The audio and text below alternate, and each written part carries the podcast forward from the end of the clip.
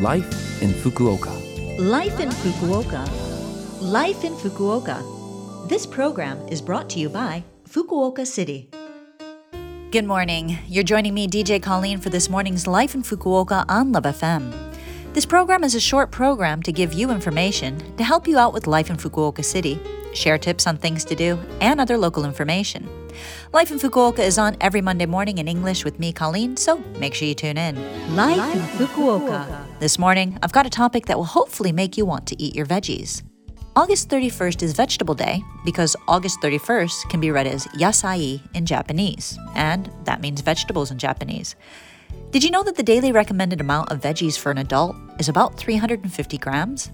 That's not really a lot if you think about it, but according to research, most of us are about 60 grams short of getting our daily total in. That is easy to fix though. All you need to do is add one dish of leafy veg to your meal. A side of sauteed spinach, or a mini veggie stir fry, or even a little green salad will do. I bet there's been times though when you've gone to the store to buy your veggies, not quite getting through all of them before they went off, and ended up throwing them away. It hurts. The key to avoiding that is getting cut vegetables. You can get pre cut vegetables in single serving portions at a number of supermarkets and convenience stores. If you're worried about all that packaging, you can also prep cut veggies yourself and store them in the freezer. You just need a little time and possibly a quick YouTube tutorial viewing.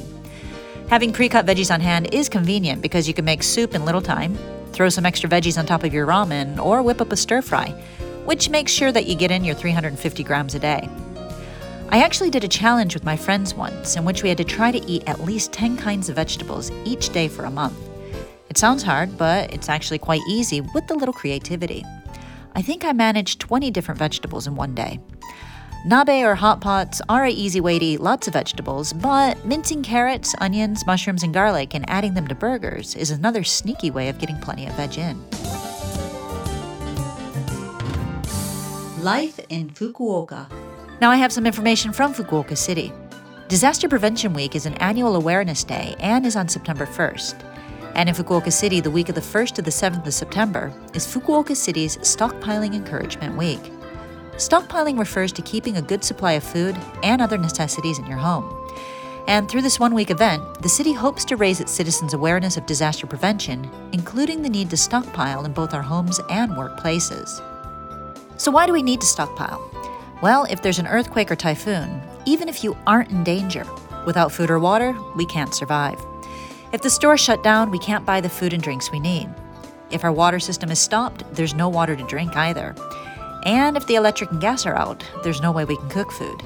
So, in order to really be safe, it's important to keep a rolling stock. All right, so what should be stockpiled? You should have drinkable water and three days' worth of food. One person needs roughly three liters of water per day, something to keep in mind. Emergency foods like freeze dried rice, canned foods, biscuits, chocolate bars, and hardtack are some things that are good to have on hand. Food that doesn't need to be cooked is essential. If you have a radio and flashlight, make sure they have batteries. And if you take medicine or need bandages or anything like that, make sure you have extra supplies in with your first aid kit. If there's an infant in your family, make sure you have diapers in your supplies as well. In addition to the water you'll need for drinking, you'll also need water for flushing the toilet and other sanitary needs. Keep a water tank full of water on a daily basis or fill the bathtub so that you do have the extra water on hand. Buy a little more than you usually do of the foods you normally eat, and as you use them up, make sure you replace them so that you always have a little more than enough in your house. This is your rolling stock. This is recommended because then you don't have to worry about expiration dates like when you keep a bag full of emergency food in your closet. We get typhoons every year, so take a look at what you have in your home and make sure you are prepared. Life in Fukuoka. All right, that's it for today's Life in Fukuoka. I hope today's information will prove useful as you prepare your rolling stock in your home. I try my best to keep my pantry full.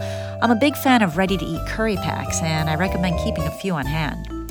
Anyway, if you want to listen to this program again, you can as a podcast, and you can also see the contents of this program on the Love FM website. Just look for this program's page. Today, I'll leave you with Rock You Like a Hurricane by the Scorpions to remind you to be prepared for any disaster.